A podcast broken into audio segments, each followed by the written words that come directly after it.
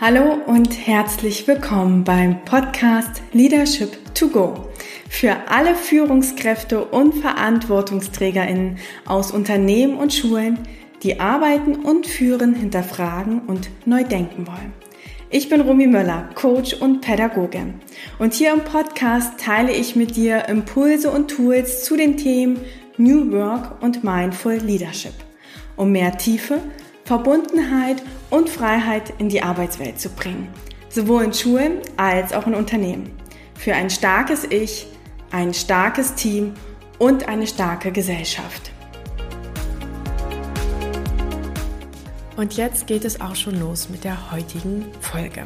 Mit meiner Arbeit möchte ich ja mehr Aloha in die Arbeitswelt bringen und auch Führungskräfte und Verantwortungsträgerinnen aus unterschiedlichen Welten zusammenbringen.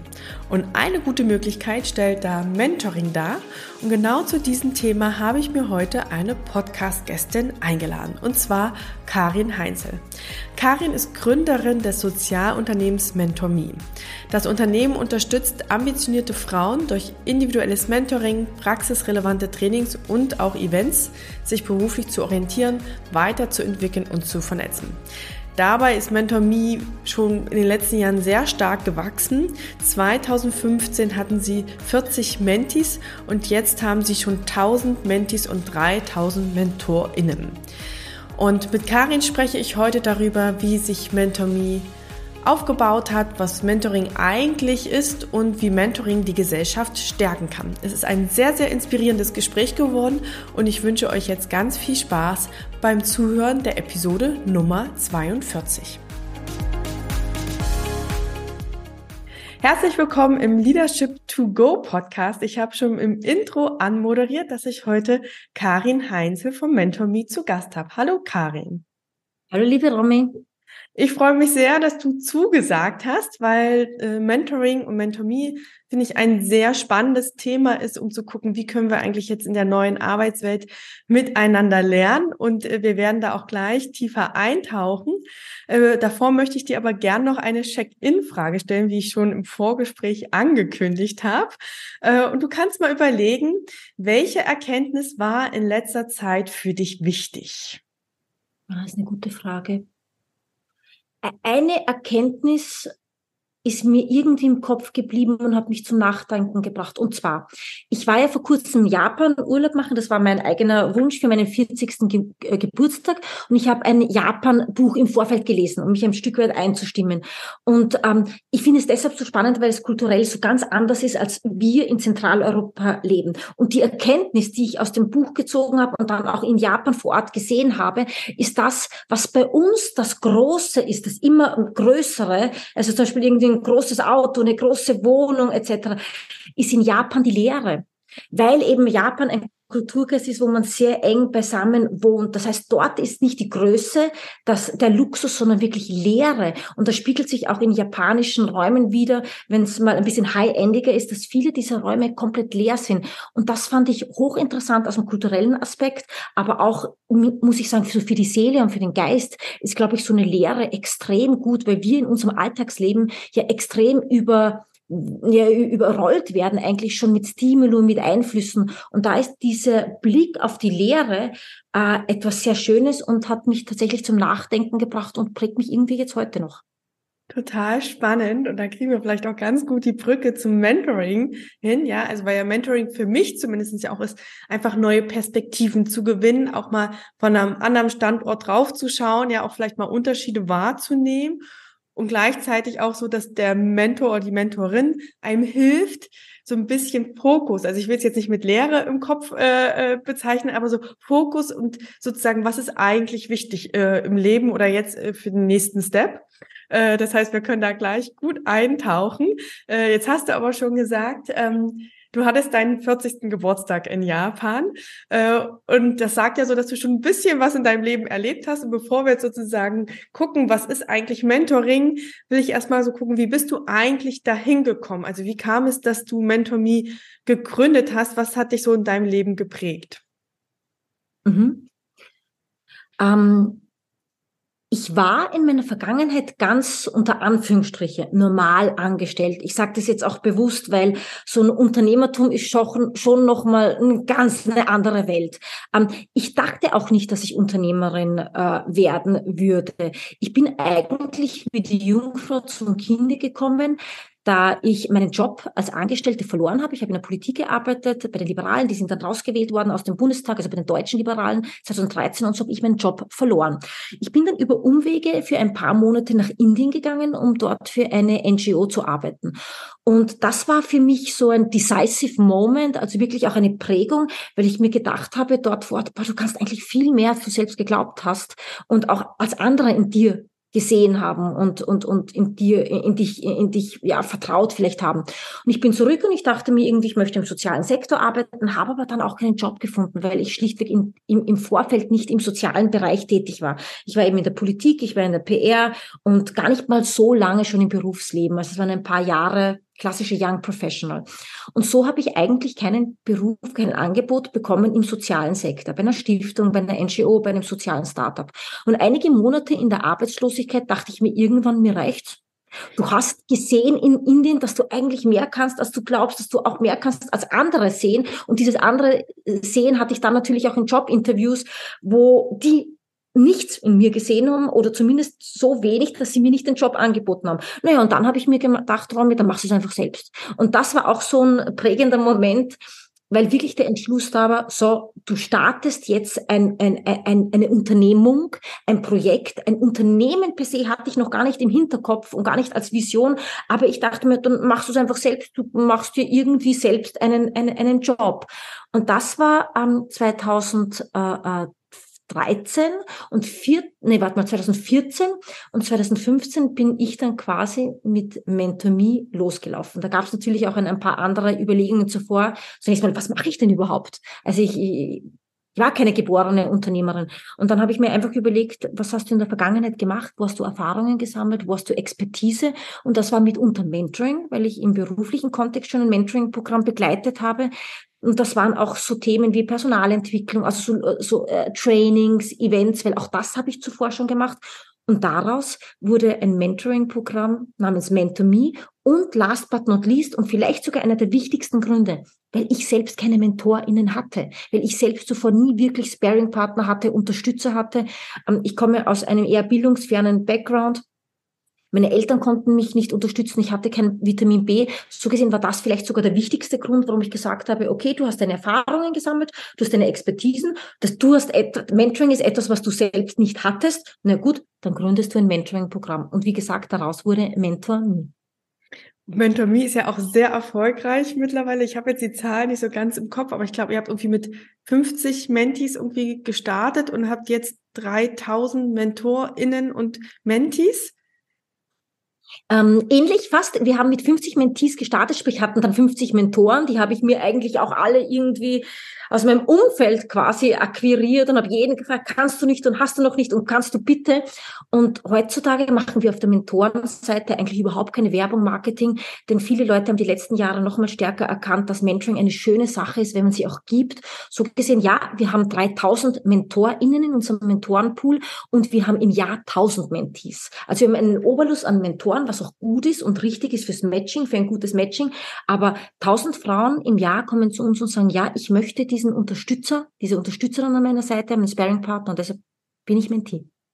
Und du hast ja jetzt schon gesagt, du hast schon beruflich vorher Erfahrung gesammelt in so einem Mentoring-Programm. Warum hast du glaubt, dass es, und es hat sich ja bestätigt, ähm, dass es noch ein neues Programm braucht? Und was waren so eure Erfahrungen von 50 Mentees bis jetzt 1000 Mentees? Ähm, so was waren vielleicht auch Herausforderungen, die du gemeistert hast? Mhm. Ähm, Zunächst mal zu deiner ersten Frage, das ist interessant. Ich habe mir, ich habe mich, ich habe mir nicht die Frage gestellt, warum braucht es noch ein weiteres Mentoring-Programm. Ich habe mir die Frage gestellt, was kann ich in die Welt tragen? Und ich gebe dir ein Beispiel. Wenn du hier in, den Drogeriemarkt gehst, siehst du nicht ein Shampoo von einer Marke, sondern eine Vielzahl an Shampoos von verschiedensten Marken. Das eine ist für die Haare, das andere für die, für die Haare. Und genauso ist es eigentlich mit einem Service wie Mentoring, das ich dann quasi in die Welt gebracht habe. Das heißt eigentlich, und ich glaube, das war so gesehen auch der richtige Instinkt. Ich habe mir überlegt, was kann ich machen, worin bin ich gut und was brauche ich selbst? Also auch so ein Eigenbedarf irgendwie, Eigenbedarf orientiert habe ich gehandelt. Und ich glaube, das ist mittlerweile mitunter auch der Grund, warum Mentoring auch erfolgreich ist, weil ich voll und ganz dahinter stehe, weil ich dann im Zuge äh, von Mentoring auch kurz davor selbst erfahren habe, wie es ist, einen Mentor in zu haben und Mentoren zu haben, die ihn unterstützen. Länger davor nicht, aber kurz davor hatte ich eben diese, diese, diese Momente in Indien. Und so gesehen glaube ich, konnte ich das sehr gut auch kommunizieren, ja, und konnte auch irgendwie die Wichtigkeit und die Besonderheit äh, von Mentoring äh, anderen vermitteln. Und das ist ja eigentlich auch das klassische Feuer, das in einem brennt, was andere Leute manchmal in einen sehen. Und in Bezug auf Mentoring und in Bezug auf mein Unternehmen haben das sehr viele Menschen die letzten Jahre gesehen. Zumindest wird mir das immer kommuniziert. Und ein Feuer, wenn ein Feuer da ist, kann es ja auch anstecken. Und ich glaube, dieses Feuer konnte ich sehr gut auf andere Leute übergeben und, und, und diese Leute dann begeistern, zum einen Mentoren Mentoren zu werden, zum anderen aber auch Mentees selbst zu werden, also diesen Service selbst zu nutzen. So gesehen war das, glaube ich, der Instinkt nach meinem eigenen Bedarf und meinem Können und meinem Wunsch zu gehen, war richtiger als was, was gibt's da draußen noch nicht. Ich glaube sehr oft in diesem im wirtschaftlichen Start-up-Kontext, wie diese Idee, ähm, dass die, die Idee, das Unternehmen muss innovativ sein, ich glaube, ist auch ein bisschen überschätzt. Ich glaube, die Innovation, Innovation per se ist ein Asset und etwas Gutes. Es ist aber nicht zwingend notwendig, dass äh, eine Idee auch innovativ sein. Eine Idee kann irgendwie neu gedacht sein. Also klassischer Spruch, das Rad muss nicht immer äh, neu erfunden werden. Und das hat sich letztendlich mit MentorMe auch gezeigt. So, mein Liebe, jetzt musst du die anderen zwei Fragen nochmal wiederholen für mich. Ich gesagt, ihr warte, also du, ah, du hast dich, warum hast du dich dafür entschieden? Das hast du ja jetzt schon beantwortet. Und das zweite war, ich gesagt, du hast ja auch damit bewiesen, dass du erfolgreich bist mit den Zahlen. Ähm, was waren so Herausforderungen auf diesem Weg, die du vielleicht auch gemeistert hast?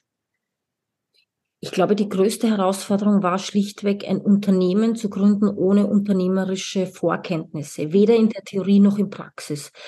Das war schwierig. Das habe ich aber in, in, den Anfangsstadien selbst gar nicht so gemerkt, weil ich mir gedacht habe, ich starte einfach. Und es war ja auch niedrigschwelliger. Der, der, der Vorteil ist, dass der Druck weniger ist. Weil wenn du ein Unternehmen oder eine Organisation startest, am Anfang kennt man dich ja noch nicht. Niemand kennt dich. So gesehen, der Druck ist nicht da. Der wurde eigentlich sukzessiv mit der Zeit je bekannter Mentor wurde, und als ich dann natürlich auch ein Team hatte, also Mitarbeiterinnen, Angestellte, dann ist der Druck, der Druck natürlich gewachsen, weil du möchtest ja, dass Mitarbeiter ihren Job behalten und nicht sagen nach ein paar Monaten, sorry, ich muss dich entlassen, weil wir haben kein Geld. Also das war eigentlich eine Herausforderung, auch wenn ich sie damals nicht gespürt habe. Und so ein Beispiel ist, was ich wirklich wo ich länger gebraucht habe, um es zu lernen, ist diesen, diese, diese finanzielle Denke, dieses Gespür, dass ein Unternehmen nicht nur, selbst wenn es ein Sozialunternehmen ist, nicht nur Impact schaffen muss, also etwas Positives mit und für Menschen, sondern auch äh, äh, äh, äh, monetär stabil sein muss, um überhaupt nachhaltig operieren zu können. Und da, da habe ich gebraucht, weil ich eben nicht aus diesem ja aus dieser Schmiede kam. Also ich war angestellt, ähm, äh, ähm, ich, ich musste nicht mein eigenes irgendwie äh, Geld ähm, als Selbstständige erwerben, sondern einfach meinen Job machen, habe es bekommen. Und, und, und diese Denke musste ich mir lernen. Das hat bei mir tatsächlich so zwei, drei Jahre bedeutet, äh, gedauert. Was bedeutet, das erste Jahr habe ich es noch ganz pro bono gemacht, neben einem anderen Job, also in der wie sagt man, Nebentät als Nebentätigkeit. Im zweiten Jahr habe ich mir noch ganz wenig ausgezahlt, auch im dritten Jahr. Und erst eigentlich im vierten Jahr wurde das sukzessiv mehr und heute kann ich eigentlich gut davon leben. Aber wie gesagt, das hat gedauert. Und so gesehen, der finanzielle Aspekt als Teil von Unternehmertum ist ein Beispiel, wo ich auch wirklich länger gebraucht habe, schlichtweg, weil, es, weil ich es nicht gelernt habe. Mhm. Total schön, dass du das jetzt so sagst, weil ich finde, da so viele Parallelen auch zu der neuen Arbeitswelt drin ähm, war ja oft so dieses, okay, wir brauchen purpose-getriebene Unternehmen und wir müssen nachhaltig sein. Und ich finde, es muss immer diese Balance auch ja da sein. Ich sage immer People, Planet, Profit. Ja, also auch wenn ich sozusagen ein sehr nachhaltiges Unternehmen aufbaue, ich kann nur nachhaltig wirken, wenn ich auch irgendwie Umsatz damit generiere. Und manchmal habe ich das Gefühl, dass so Geld äh, in dieser New Work Welt immer als schlecht bewertet wird, ja, also und das sozusagen, dass es alles gut ist, weil Geld ist ja auch sozusagen ein Möglichmacher für uns. Und äh, wenn wir damit Gutes bewirken, also wir können mit Geld Gutes, aber auch Schlechtes bewirken. Und die Frage ist ja, wie setzen wir das ein? Also das fand ich total schön. Genau. ähm, dass du das so gesagt hast. Und das Zweite, was ich auch nochmal so spannend fand, und das hat ja auch was so mit Leadership zu tun, dass es auch immer eigene Mindset-Themen sind. Also wie ist unsere Haltung und dass quasi auch immer die Arbeit an uns selbst ganz, ganz entscheidend ist. Ja, sowohl wenn wir ein Team führen, als wenn wir auch ein uh, Unternehmen führen und dass wir auch quasi da mit unseren Aufgaben sozusagen wachsen. Ähm, ich würde da gern noch mal tiefer reingehen, weil du ja gesagt hast, so, es war auch dann, umso erfolgreicher Mentomy geworden ist für dich, so ein Druck und das kann ich total gut nachvollziehen, ja, weil man ja auch eine Verantwortung für jemand anderes hat dann. Wie bist du mit diesem Druck umgegangen? Mhm. Eine Sache will ich noch ergänzen zum Druck. Der Druck war natürlich auch da, weil du Verantwortung hast gegenüber deinen Mitarbeiterinnen, Kolleginnen, äh, gegenüber Mentorinnen, Mentees, aber auch, und das ist der zweite Aspekt, der Druck war auch da, äh, wenn du sichtbar wirst. Je sichtbarer du wirst gegenüber einer, unter Anführungsstriche, Öffentlichkeit, desto mehr ist der Druck da. Und, und jetzt kommt die Angst vor dem Scheitern. Das ist ja ganz schlimm noch hier verankert bei uns im zentraleuropäischen Raum. Die Angst zum äh, Scheitern. Da haben die angelsächsischen Länder, USA sowieso uns wirklich etwas voraus, dass die eine Offenheit haben gegenüber Scheitern, dass es dazugehört, um zu wachsen. Also ich, ich habe in New York mal gelebt und einer, ich war im Wall Unternehmen Senior Secretary und einer der Portfolio Manager hat mir auch gesagt, eigentlich zeigt sich erst nach dem Scheitern der Charakter von Menschen. Das heißt, er hat mich eigentlich auch motiviert und gesagt, je mehr du scheiterst, desto mehr wirst du wachsen. So, das mal being said. Ähm, und vielleicht gehe ich da auch noch mal rein. Ja, weil mich das so sehr erinnert, weil ich mal einen Artikel darüber geschrieben habe, welche Ängste bei Führungskräften entstehen können. Ja, und eigentlich erst, wenn wir so weit oben sind, geht die Angst immer noch mal höher, weil wir zum einen auch einen Status verlieren können auf einmal, ja, und wir sozusagen auch sichtbar werden. Und auch, was ich auch total spannend fand, ist, dass wir ja auch uns dann sehr, sehr stark mit etwas identifizieren. Und wenn wir nichts haben, können wir auch nichts verlieren. Aber wenn wir ein Herzensprojekt haben, für das wir einstehen, ja, und wenn das dann weg ist, sich dann auch zu fragen, was bin ich dann eigentlich noch, ja? Also sozusagen, so mehr wir uns mit einer Sache identifizieren, sichtbar werden und sozusagen da auch Zeit investieren, ist natürlich so diese Angst, es auch wieder verlieren zu können, glaube ich, sehr, sehr groß. Und ich glaube, auch das macht diesen Druck so aus. Ja gut, ich fasse zusammen, weil das ist gut für deine Hörer. Die drei, wir haben jetzt drei Aspekte genannt und das ist wirklich gut. Wir haben gesagt Status, ich würde sagen Slash Rolle, also die Rolle auch. Manchmal Status hat nicht unbedingt jetzt mit, mit hier mit einer Glorifizierung zu tun, aber mit einer Rolle, mit der Verantwortlichkeit. Zweiter Punkt Sichtbarkeit und dritter Punkt Identifikation. Hatte ich noch gar nicht am Schirm, du hast aber vollkommen recht. Auch die Identifikation mit etwas. Ähm, ich habe auch immer gesagt, Mentor Me ist ein Stück weit ich und ich bin auch ein Stück weit Mentor Me. Also das ist tatsächlich auch ein sehr wichtiger Aspekt. Identifikation, ja. Sehr schön. So, jetzt. Soll ich zurückgehen zu deiner Frage? Weißt du okay, sie noch? Um, ähm, ja, ich weiß sie noch. Ja, ich mache okay. jetzt, jetzt, jetzt Notizen. Um, ähm, es ist eine sehr gute Frage, wie lernt man mit Druck umzugehen? Hm, ich glaube, die meisten Leute würden jetzt auch sagen, man hat Menschen, die einem auffangen. Und das hatte ich zum Teil, aber das hatte ich auch nicht immer, in aller Ehrlichkeit. Das hatte ich nicht immer. Ich, es hat schon viele Momente gegeben, wo ich mich auch allein gefühlt habe, weil ich in meinem Umfeld nicht die Leute hatte, die irgendwie in, mit dieser Situation, also mit Unternehmertum eigentlich wirklich auch was zu tun hatten.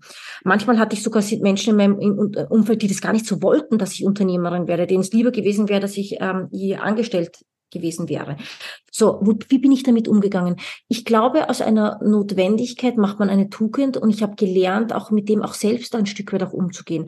Was ich früher sehr gemacht habe, bevor ich meine Kinder bekommen habe, ich war sehr viel joggen, ich war sehr viel laufen und in diesem Laufen hatte ich auch, ganz am Anfang hast du gesprochen von Fokus und mein zweiter Gedanke war auch Klarheit. Also dieses Laufen, wo eigentlich der Körper eigentlich von selbst seinen Job erledigt. Irgendwann bist du ja drinnen und du musst dich eigentlich gar nicht mal mehr so anstrengen, weil es ist ja, der Körper ist dann wirklich wie ein Motor können und dürfen die Gedanken wandern und schweifen. Und in diesem Wandern war auch sehr viel Klarheit und ich hab, konnte Sachen verarbeiten, ich konnte über kritische Situationen nachdenken, ich konnte selbst reflektieren, auch ganz wichtig, hast du auch vorher schon mal überlegt und auch analysieren. Und zwar, was um mich herum passiert, aber auch mich selbst in diesem Kontext. Die Frage stellen, was habe ich gut gemacht, was habe ich schlecht gemacht, nicht gut gemacht, was kann ich besser machen? Und da waren diese, ja, diese, diese, diese, diese Laufstrecken so gesehen für mich sehr gut, um ein Stück weit auf mich selbst zu blicken und zu sehen, ähm, was läuft, was läuft nicht gut. Also das war gut.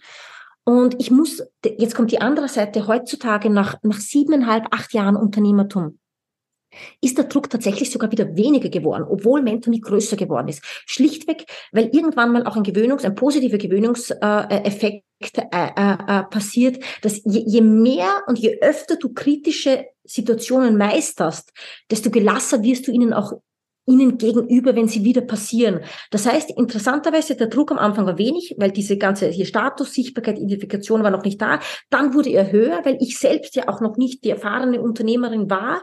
Ähm, und mittlerweile, die letzten zwei Jahre, ist der Druck sogar weniger geworden, weil ein Stück weit auch ein unternehmerisches Urvertrauen sich in mir gesagt hat, das mir selbst sagt, all will be good, weil du hast es schon zehnmal gemacht und warum soll es nicht sein? Und du kannst dir und deinem Team vertrauen. Und das so gesehen ist der Druck dann auch wieder weniger geworden. Mhm. Total schön. Also was du auch so beschreibst, ja, dieses Thema Selbstreflexion ist, glaube ich, ganz, ganz wichtig. Gleichzeitig haben wir da manchmal so eine ja, eine Zone, wo es dann kippen kann zum Selbstzweifel. Ja, ich glaube, wir müssen da auch für uns wirklich so gucken, dieses, wie du gesagt hast, was läuft gut und was läuft schlecht. Also, dass wir so beides sehr in den Blick nehmen und das zahlt natürlich auch auf ein positives Selbstkonzept ein, ja. Und das ist, glaube ich, auch, warum der Druck vielleicht auch äh, weniger wird, weil wenn wir dann ein Selbstkonzept haben, was uns stärkt, haben wir halt auch ein höheres Selbstwirksamkeitserleben und sagen, okay, ich habe jetzt die Herausforderung gemeistert und ich glaube, wir wachsen alle mit Herausforderungen und deshalb habe ich dann auch mehr dieses Vertrauen, dann äh, zukünftige Herausforderungen zu lösen. Und ich glaube, das ist immer so, dass wir am Anfang einer neuen Rolle, ja, sei es eine Führungskraft, Unternehmertum, ein anderes Projekt oder eine andere Stelle, dass wir natürlich erstmal auch dafür das Selbstkonzept noch weiterentwickeln müssen, um dann auch wieder dieses Selbstwirksamkeitserleben zu spüren. Hm, vielleicht da noch, Romy, das ist ein Weg. Ähm, vor allem auch viele Frauen spiegeln mir immer wieder, dass sie eben sehr stark diese Selbstzweifel haben. Und ich bin einmal in einem anderen Podcast-Interview auch gefragt worden, ähm, es war zum Thema, Bühnen, zum Thema Bühnenpräsenz, ähm, dass viele Frauen auf der Bühne Selbstzweifel haben und wie kann man das auf der Bühne, wenn man eine Rede hält, ins Positive um, umwandeln. Und ich habe ich habe auch äh, äh, dann gesagt, ich, wir müssen wirklich lernen, diese Selbstzweifel, die wir haben, egal dann letztendlich ob Männer oder Frauen, wir dies haben, wirklich zu sehen quasi als den Teufel, den wir an die Wand malen. Eigentlich müssten wir dem Teufel an die Wand eine Klatsche geben und sagen, weg mit dir. Weil gut, man immer, also Niederlagen hat man, die gehören zum Leben dazu. Die Frage ist wirklich auch hier, wie gehen wir damit um? Manifestieren wir diese Selbstzweifel und fressen die uns dann auf und hemmen uns zum Nichtstun? Oder sagen wir, sie gehören zum Leben dazu, das tut weh, das ist nicht schön, aber weißt du was? Ich lerne an euch. Also eigentlich müssten wir diesem Teufel die Hand geben, das heißt eine Klatsche geben dann die Hand geben und sagen, okay, du kannst jetzt aber wieder gehen, weil du bringst mich sogar zum Wachsen. Auch dieser Portfolio-Manager aus New York, wo ich war, in diesem Finance-Unternehmen, der hat auch ähm, zu mir äh, gesagt, letztendlich musst du jede kritische Situation, die du äh, erlebst, eigentlich umarmen, denn nur sie machen dich zu der Person, die du sein kannst. Und so gesehen, ähm, Selbstzweifel, schwierige Sache. Ich glaube, wir sollten uns definitiv nicht umrollen, überrollen lassen von Selbstzweifel. Es ist gut, dass sie da sind, sie helfen uns zu wachsen, aber wir müssen wirklich da klar uns positionieren dagegen und sagen, hey, ich habe das Positive, die Zukunft im Blick. Total, 100 Prozent. Äh, und ich glaube, ja, wenn wir, wenn wir sie einfach auch annehmen und sagen, okay, wozu sind sie da? Dann können wir mit ihnen wachsen und wir dürfen uns aber nicht von ihnen zurückziehen lassen. Ähm, ich glaube, ich sehe darin auch eine ganz, ganz große Chance äh, im Mentoring, ja, also äh, sozusagen, deshalb hast du ja auch, so, zumindest habe ich so verstanden, Mentor Me auch aufgebaut, um auch genau in solchen Situationen Frauen zu unterstützen, dass sie mehr wachsen können, in eine Rolle reinwachsen können, so den nächsten Schritt äh, machen können. Welche Erfahrungen habt ihr da bisher bei Mentor Me gemacht? Also welchen Mehrwert so äh, bietet auch Mentoring äh, in der Arbeitswelt? Ähm, ich möchte die Frage beantworten mit einem Beispiel, was mich vor einigen Jahren schockiert hat und auch geprägt hat bis heute noch. Und zwar, äh, vor Corona ähm, haben wir unsere Trainings, Mentomy bietet ja äh, Ganz kurz vielleicht das Mentoring als Kern, als unser USB, also das Matching zum Mentoring. Darüber hinaus bieten wir 220 Events und Trainings pro Jahr für unsere Mentees und MentorInnen. Und, in, und jetzt kommt die Story. In einem dieser Trainings vor Corona noch physisch ähm, äh, war ich noch anwesend. Mittlerweile bin ich gar nicht mehr anwesend bei den Trainings, aber äh, eine Mentee saß neben mir und unser wunderbarer Trainer Matthias Hamann hat auch eine Frage gestellt. Ich weiß gar nicht, was die Frage war, aber diese Mentee hat ihr Notizbuch äh, geschrieben. Ich möchte nicht mehr, ich möchte mich selbst nicht mehr so dumm sehen. Und ich muss immer sagen dazu, ich habe geguckt, eigentlich soll man nicht gucken, aber ich habe es halt getan und ich war schlichtweg schockiert, weil neben mir saß diese kluge, schöne Frau. Sowas hat sie geschrieben. Ich war schockiert ähm, und es hat mir so leid getan, weil sie schlichtweg dieses Selbstbewusstsein nicht hat, sich selbst zu sehen, wer sie schon war. Und die war klug, die war educated, die hat einen tollen Job, war eine, eine tolle Persönlichkeit, auch Inside und Outside. Ähm, nichtsdestotrotz hat sie sowas geschrieben. Und da habe ich gesehen, da dachte ich mir dann, mein Gott, unglaublich. Welche Menschen heutzutage Selbstzweifel haben, ist ja wirklich schlimm, obwohl sie es nicht haben sollten. Und das ist ähm, ein extremes Beispiel, aber es zeigt ein Stück weit auch, ähm, warum Menschen zu uns kommen. Und zwar Menschen, Frauen, die zu uns kommen als Mentis, haben einen Bedarf, eine, einen Gap, einen Leck, wenn man es im Englischen äh, äh, sagen will. Das heißt, sie befinden sich an einem Ort, von dem sie weg wollen im beruflichen Kontext, weil sie ein Ziel in der Zukunft haben, wo sie hinwollen. Und sie wissen nicht ganz, wie sie zügig, effizient und effektiv zu diesem Ziel kommen. Also sie möchten sich weiterentwickeln aus verschiedensten Gründen. Diese Menti vielleicht, weil sie kein Selbstbewusstsein hatte, andere Mentis, weil sie natürlich auch schon stark sind, Selbstbewusstsein haben, aber weil sie ein ganz klares Ziel haben und dann noch Fragezeichen haben, wo sie hinkommen. Und genau das bieten wir im Prinzip unseren Mentees. Also wir bieten ihnen mit unseren Services, Mentoring, Training und Networking die Unterstützung, dass sie von dem Ausgangspunkt A zum Ziel B kommen. Das passiert dann, um es jetzt wirklich auch in der Praxis jetzt mal zu benennen, mit diesen Mentoren, die wir ihnen an die Hand geben, also mit einer berufserfahrenen Person, die genau dort ist, wo die Mentor hin will. Zum Beispiel ähm, eine junge Journalistin möchte bei der Welt arbeiten. Äh, wie matchen sie mit einer Journalistin von der Welt? Oder eine, eine Frau, eine Professional mit fünf Jahren bereits auf Berufserfahrung, sagt, sie möchte sich jetzt selbstständig machen. Wir matchen sie mit jemandem, der schon erfolgreich als Selbstständiger, vielleicht sogar Unternehmer ist, damit er oder sie die Menti begleiten kann. Ähm, und das sind die, die Gründe, warum die Mentis zu uns kommen. Ähm, und da äh, hilft eben dieses, diese Mentor, die Mentorinnen helfen ihnen dabei, aber auch unsere ganz vielfältigen Training- und Networking-Formate. Ähm, äh, und ich hoffe, ich konnte so ein bisschen auch beantworten die Frage, die Erfahrungen mit MentorMe. Vielleicht die Conclusio daraus ist, ähm, dass Mentoring wirklich ein Power-Tool ist und vielleicht bei MentorMe nicht mal nur das Mentoring, sondern der ganze Community-Aspekt, also die Events und Trainings, um die Frauen auch wirklich von ihrem Standort A nach B zum Ziel B zu befähigen, wohin sie wollen. Und das haben hunderte von, von, von Erfolgsgeschichten eigentlich schon gezeigt.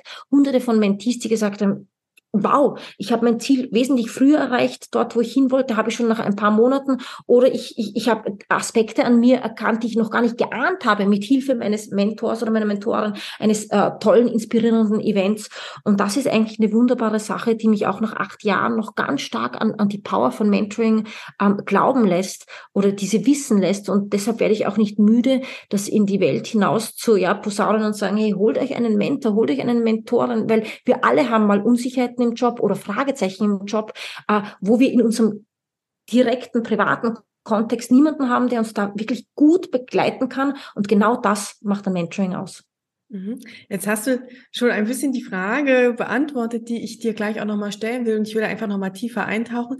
Und zwar, was gutes Mentoring ausmacht. Also du hast ja schon irgendwie gesagt, so von A nach B zu kommen und da die Unterstützung zu bekommen.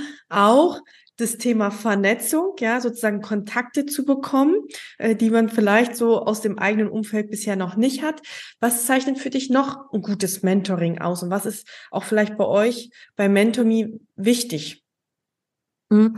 Um, Mentoring bedeutet ja immer die Zusammenarbeit, der Wissenstransfer, das, die Weitergabe von Erfahrungen, auch Kontakte von zwei Menschen. Einmal die Mentee und einmal der Mentor, die Mentorin. Das heißt, der Erfolg von Mentoring hängt maßgeblich von beiden ab, von beiden Rollen, von beiden äh, äh, äh Stati, wenn man so will. Wir haben vorher von Status auch gesprochen. Ähm, beide haben gewisse Rollen und, und, und, und, und, und Erfolgscharakter die ähnlich sind und manche sind auch unterschiedlich. Ich würde sagen, fangen wir mal beim Mentor an, bei der Mentorin. Ich glaube, für MentorInnen ist es extrem wichtig, wenn sie zuhören können. Weil nur wenn man wirklich zuhören kann, erfasst man auch wirklich die Situation den Bedarf, die Bedürfnisse des Gegenübers. Dann der zweite Schritt ist auch wirklich analysieren zu können, also diese Situation analysieren zu können, vielleicht abseits von den eigenen, dann abseits von den eigenen Befindlichkeiten. Und Nummer drei ist auch wirklich dann einen Ratschlag, eine Guidance geben zu können. Also das sind die drei letztendlich die, die, die, die Rahmenbedingungen. Gut zuhören, analysieren und dann einen Ratschlag geben. Das ist, glaube ich, das Wichtigste, die, die Baseline für einen guten Mentor und eine gute Mentorin. Äh, bei den Mentees ist es auch der Fall, äh, äh, auch wirklich, ich glaube, mh, mm, ähm, ein Stück weit auch sich frei zu geben und einfach mal auch zu reden und zu sagen, was einem irgendwie unter den Nägeln brennt, wo die eigenen Sorgen sind, wo die Erfahrungen sich dann nicht zurückzunehmen. Dann auch auch hier wieder zuhören zu können. Das ist etwas, was sie dann gemeinsam haben, um auch wirklich den Ratschlag für sich selbst auch zu überdenken, zu überlegen, auch hier zu analysieren und dann die Entscheidung zu finden, ist das etwas, was für mich zutrifft? Möchte ich diesen Weg, diesen empfohlenen Weg meines Mentors gehen? Oder ist es vielleicht nicht das Optimum für mich und ich gehe einen anderen Weg? Und da auch wirklich die Entscheidung zu treffen. Das ist, also das würde ich sagen, sind so die Rahmenbedingungen. Darüber hinaus, Räume, gibt es ganz viele Sachen. Also zum Beispiel Verlässlichkeit. Wenn ein Mentor oder Mentoren nicht verlässlich ist und die Menti genauso, dann, dann, dann, dann ist, dann bleibt dieser Ball nicht am Rollen. Mentoring ist ja auch eine Beziehung, die sich über einen längeren Zeitraum entwickelt und nicht etwas Punktuelles, denn sonst wäre es nur eine kurzfristige Beratung. Mentoring ist etwas, was auch einen Beziehungsaufbau bedarf, denn je mehr die Mentorin und Mentee sich kennen, desto besser kann auch diese, diese Beratung stattfinden. Und auf der anderen Seite diese Öffnung gegenüber den eigenen Hürden und Sorgen. Ähm, also es sollte etwas sein, was wirklich am Ball äh, behalten äh, äh, oder am Ball bleiben, wo man am Ball bleibt. Ich empfehle immer einmal im Monat, kann aber auch mal ein bisschen länger sein oder ein bisschen kürzer, je nachdem, was die Problematik ist und wie schnell sie auch gelöst werden sollte. Dann, was ich glaube, was ganz wichtig ist, ist Feedback geben. Ja? Also sich gegenseitig Feedback zu geben. Was läuft gut, was kann besser laufen für beide Seiten. Denn manchmal sind wir selbst so überzeugt, ähm, als MentorInnen von dem, was wir geben, von unserem eigenen Wissen, dass dass wir ähm, übersehen, vielleicht wie es wirklich bei anderen ankommt. So gesehen, dieses gegenseitige Feedback geben ist ganz wichtig. Und da gibt es noch ganz viele andere Sachen. Eine Sache möchte ich jetzt hier noch ergänzen, ist auch Spaß haben. Also Mentoring soll ja auch wirklich Spaß bringen. Mentoring soll, und das wird uns auch oft gespiegelt, für beide Seiten erfüllend sein. Nicht nur für, für eine Mentee, dass sie oder er den Weg, den, das Ziel findet, sondern auch für einen Mentor, dass man einfach auch sagen kann, oh, ich kann jetzt auf mein eigenes Leben zurückblicken und ich überlege mal, was ich für Tipps geben kann, für Ratschläge und im besten Fall dabei kann ich auch noch selbst reflektieren über meinen vergangenen Weg und manchmal sogar über meine Zukunftspläne. Mhm. Total spannend, dass du das jetzt so ansprichst, ähm, weil ja da auch nochmal sichtbar wird, so dass in diesem Programm beide voneinander lernen können, ja, und beide irgendwie so einen Mehrwert mitnehmen. Also es ist ja nicht nur so, der Mentor oder die Mentorin gibt an den Mentee etwas weiter, sondern ja durch diesen Reflexionsprozess, so war ich auch vielleicht mal in dieser Situation, was habe ich da eigentlich gemacht, welchen Ratschlag kann ich mitgeben, dass wir dadurch auch ganz, ganz viel Klarheit über uns selbst auch wiederum bekommen und natürlich auch darüber sozusagen wachsen oder ja, wenn nochmal Mentis was nachfragen oder äh, es anders aufnehmen, wir ja auch unseren Erfahrungshorizont dadurch äh, größer machen. Und ich sehe ja auch so, also ich habe jetzt auch tatsächlich dieses Jahr, oh, nicht dieses Jahr, sondern letztes Jahr ein Mentoring-Programm in einem Unternehmen mitbegleitet und auch da Mentis und einen Mentor, was sehr, sehr spannend war. Ähm, wie würdest du sozusagen, wir haben ja jetzt ja besprochen, welchen Mehrwert hat Mentoring, wie kann Mentoring aussehen, was macht gutes Mentoring auch aus? Wie siehst du dafür auch das Potenzial in der Arbeitswelt? Also ihr kooperiert ja jetzt schon auch mit größeren Unternehmen, Wayfair, Coca-Cola, du darfst mich da gerne ergänzen und korrigieren, wenn ich jetzt irgendwie was falsch gesagt habe. Ähm, wie siehst du da das Potenzial? Wie hat sich das vielleicht auch in der Arbeitswelt verändert, weil ich sage immer, äh, New Work needs äh, New Learning. Also wir müssen auch unser Lernen überdenken und ich glaube, dass da Mentoring einen ganz, ganz großen Stellenwert einnehmen kann. Mhm, absolut. Vielleicht noch ein paar Kooperationspartner, Unternehmen, auch Organisationen, mit denen wir kooperieren. Es ist auch EY, Deloitte, Capgemini, Otto, ähm, Aktion Mensch, GEZ, also Gesellschaft für internationale Zusammenarbeit, also wirklich auch zum Teil Haushaltsnamen. Ähm, um auf deine Frage einzugehen, ich glaube, dass Mentoring auch in Arbeitskontext einen großen Mehrwert bringt, vor allem seit Corona, vor allem mit New Work. Äh, eines hier der, der, der, der Züge von New Work, das wirklich jeder kennt, ist eben auch Remote Work und auch zum Teil gleitende Arbeit, gleit, sag mal, gleitende Arbeitszeiten. Ähm, und das wiederum bedeutet ja, dass wir uns nicht mehr jeden Tag im Arbeitskontext gegenüber sitzen. Wir haben nicht mehr jeden Tag mit unseren Kollegen ähm, äh, uns die Gespräche. Wir sitzen uns nicht mehr in Meetings direkt in Person gegenüber. Wir treffen uns nicht mehr in der Kaffeeküche und haben ein Pläuschen. Wir, wir gehen nicht mehr gemeinsam jeden Tag Mittagessen und reden nicht nur über Kollegen und vielleicht Tratsch, sondern eben auch über Projekte. Das ist alles reduzierter geworden. Und ich glaube, es bleibt auch für in der Zukunft. Denn hat sich herausgestellt, es funktioniert. Vor allem auch, wenn man seinen Mitarbeitern traut. Und das sollten ja Unternehmen auch wirklich tun. Ähm, auf der anderen Seite zeigt sich jetzt, wie können wir das, was ja auch zu einem guten Arbeitsklima, zu einer Kollegialität, zu einem Zusammenhalt geführt hat, dieser Austausch, der jetzt mit Corona weniger geworden ist, wie können wir das kompensieren und irgendwie wieder in unseren Arbeitskontext zurückholen? Und da glaube ich, dass Mentoring eines der Mittel ist, denn im Zuge von Mentoring hat man die Möglichkeit, sich wirklich tiefer miteinander auszusetzen zwischen Mentee und Mentor, Mentorin, ähm, tiefer ins Gespräch zu gehen, tiefer über äh, Herausforderungen oder Chancen im Arbeitskontext zu sprechen. Und so gesehen ersetzt das äh, ähm, ähm, ein Stück weit auch diese Gespräche, die wir im Alltag vor Corona, wenn wir noch in Büros gegangen sind, gehabt haben. Das ist so eine Sache. Die andere Sache ist auch dieses ähm, diese Seilschaften, ähm, die sind ja auch vor allem geprägt auch durch Ähnlichkeit. Es gibt ganz viele Studien, die auch belegen, dass äh, äh, äh, ähm, Führungskräfte jene juniorigeren Personen fördern und mit sich ziehen aller Seilschaften, die ihnen ähneln. Ähm, das heißt, da gibt es dann auch wirklich viele Leute, die automatisch dann auch von diesen Seilschaften ausgeschlossen sind. Ähm, mit, äh, Frauen, ganz plakativ, wenn äh, äh, männliche Führungskräfte eher männliche äh, Nachfolger heranziehen, dann natürlich auch Mütter, wenn sie eine Zeit lang äh, nicht mehr im Job sind, äh, Women of Color, äh, Frauen oder Menschen mit Behinderungen.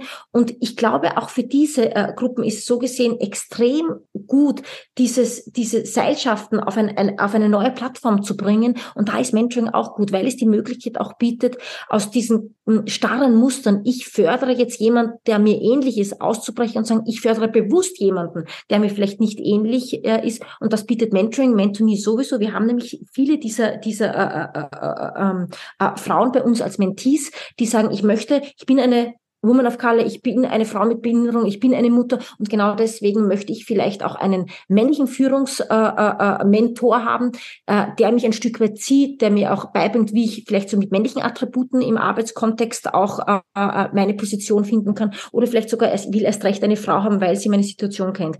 Und ich glaube, so gesehen ist Mentoring auch ein tolles Tool, um im Arbeitskontext mit Führungskräften zu arbeiten, die wir vielleicht sonst gar nicht gehabt hätten, weil Mentoring dafür eben den Rahmen bietet. Und das mag sein innerhalb eines Unternehmens. Wir haben Kooperationspartner, die innerhalb ihres Unternehmens Mentoring anbieten.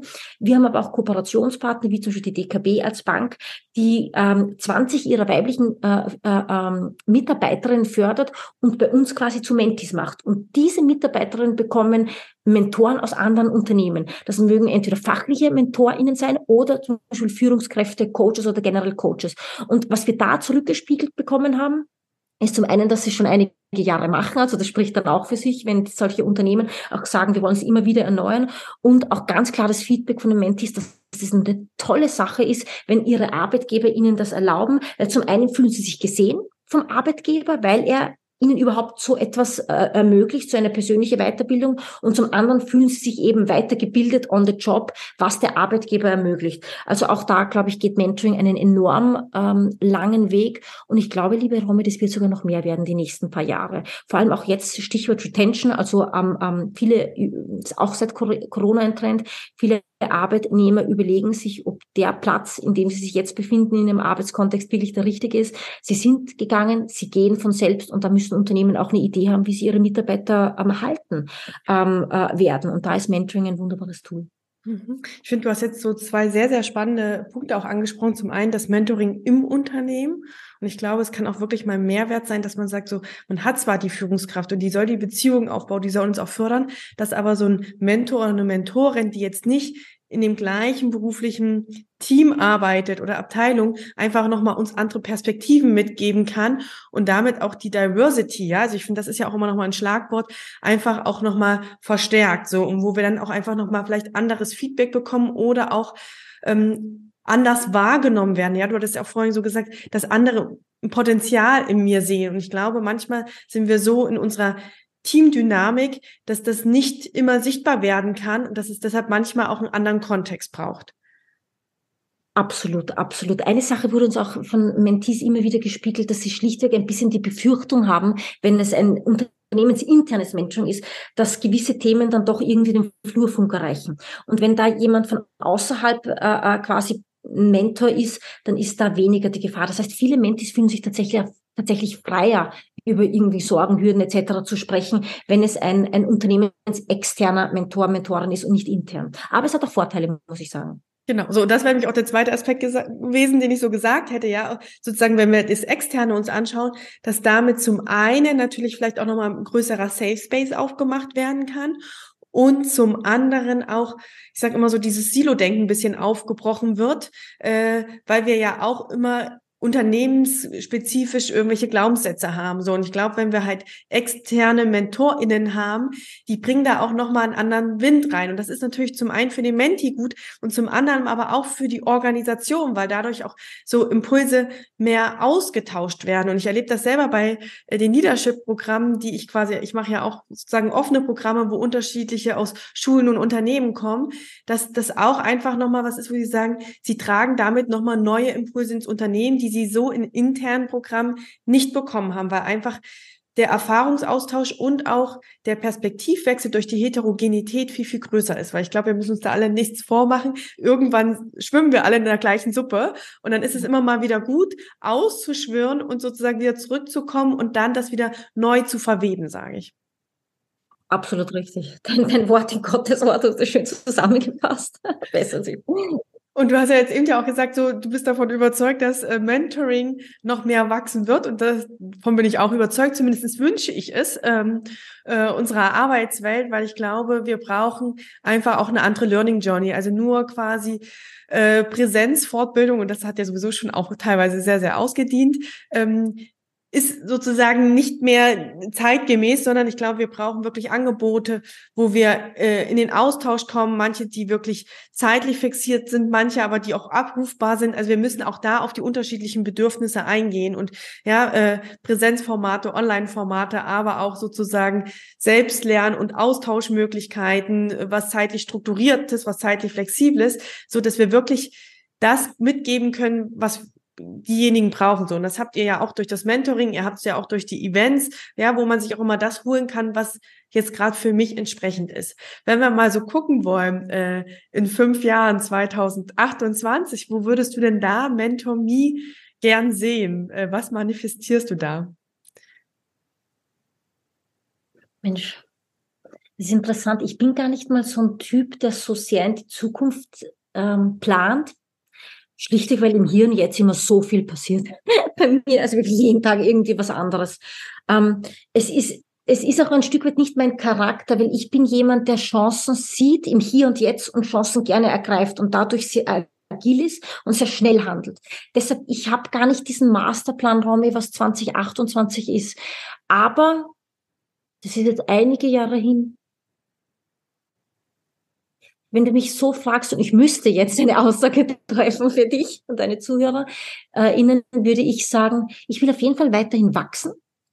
Ich möchte weiterhin ein starkes Team, äh, Team haben, das sich ausbaut. Ich weiß nicht mehr, ob ich jetzt in die, dann in dieser Rolle bin, in der ich jetzt noch bin, weil ich bin eine Abenteurerin und das weiß auch mein Team und das habe ich auch schon mal auf LinkedIn etc. kommuniziert. Ich weiß nicht, ob ich 2028 noch beim Mentomin in der Geschäftsführerrolle tätig bin oder ob ich das mein Zepter dann auch übergebe an, an, an eine, eine tolle, einen tollen Nachfolger. Ähm, ich würde gerne, das ist ein Wunsch von mir, den hatten wir auch schon letztes Jahr, auch anderen Zielgruppen ausweiten. Und wenn ich von anderer Zielgruppe wein, äh, spreche, meine ich für alle Menschen, also nicht mehr nur Frauen, Und das ist, das wird eine interessante Sache, wenn wir es machen, weil im Moment gibt es da eher noch ein bisschen Gegenwehr, vor allem auch von unseren weiblichen Mentees, weil sie sagen, wir wollen diesen Safe Space behalten und das respektiere ich und das respektieren wir als Team.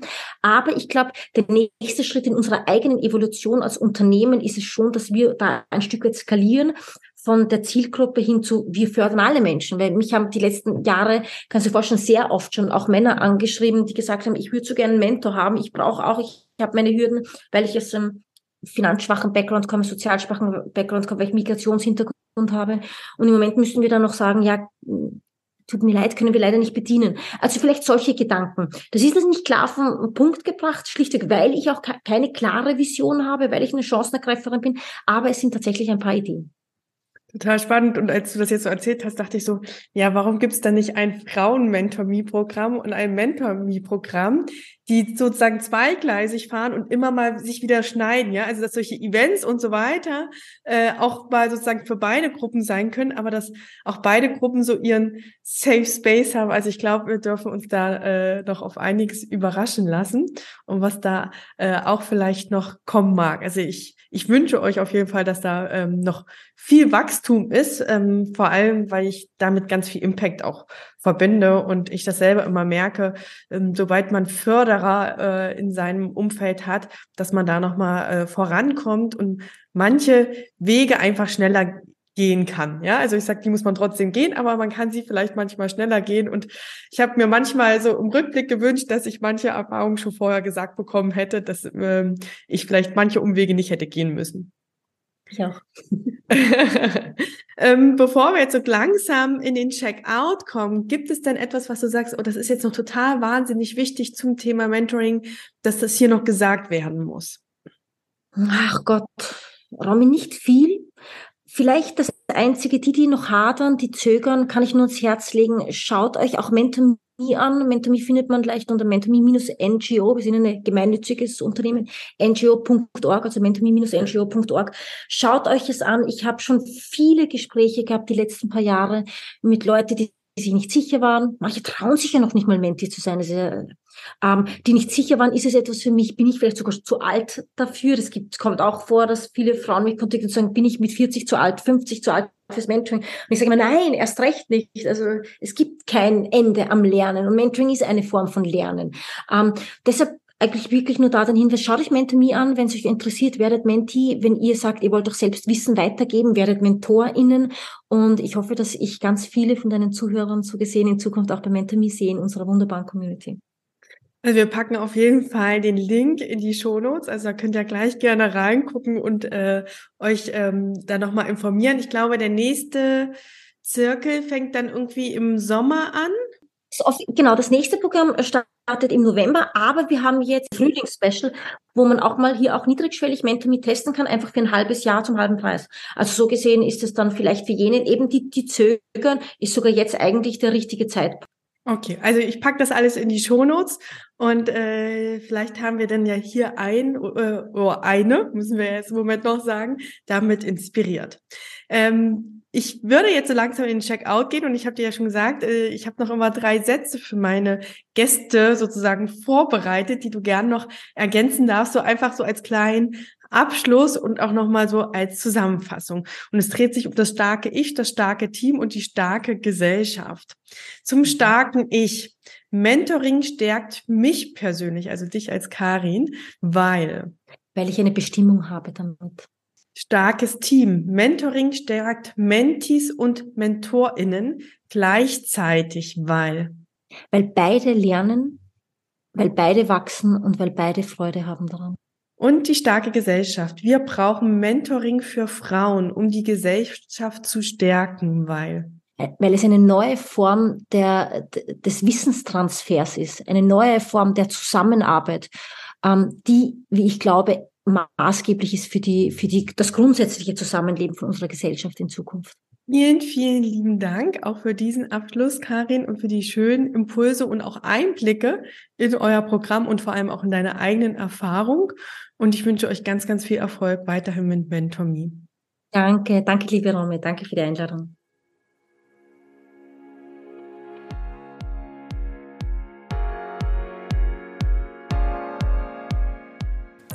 Ich hoffe, dass ihr natürlich wieder einige Impulse für euch mitnehmen konntet.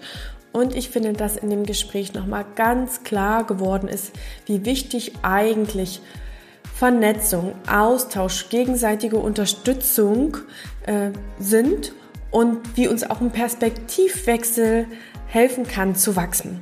Und genau dafür haben wir auch das Leadership-Programm Zusammenwachsen entwickelt, welches Führungskräfte und VerantwortungsträgerInnen aus Schulen und Unternehmen zusammenbringt. In dem Programm begleiten wir euch über acht Monate sehr, sehr intensiv zu den Themen Selbstführung, Teamführung, Kommunikation, wie auch New Work und Organisationsentwicklung und weil Lernen nicht danach aufhört, so wie Karin es auch beschrieben hat, sondern immer weitergeht, haben wir auch ab 2024 jährlich Alumni-Treffen geplant, sodass wir auch alle TeilnehmerInnen aus den unterschiedlichen Kursen miteinander vernetzen können, sodass wir wirklich voneinander und miteinander lernen können. Wenn das für dich spannend klingt und du sagst, ja, ich möchte tiefer in die Themen Führung und Arbeiten einsteigen, dann informiere dich gerne über das Leadership-Programm. Den Link dazu findest du in den Shownotes und buche auch gern dein Kennenlerngespräch. Dann können wir uns auch gern nochmal individuell dazu austauschen. Im Juli startet nämlich schon der nächste Kurs und vielleicht bist du auch dabei. Ich würde mich auf jeden Fall freuen. Und jetzt wünsche ich dir eine gute Woche.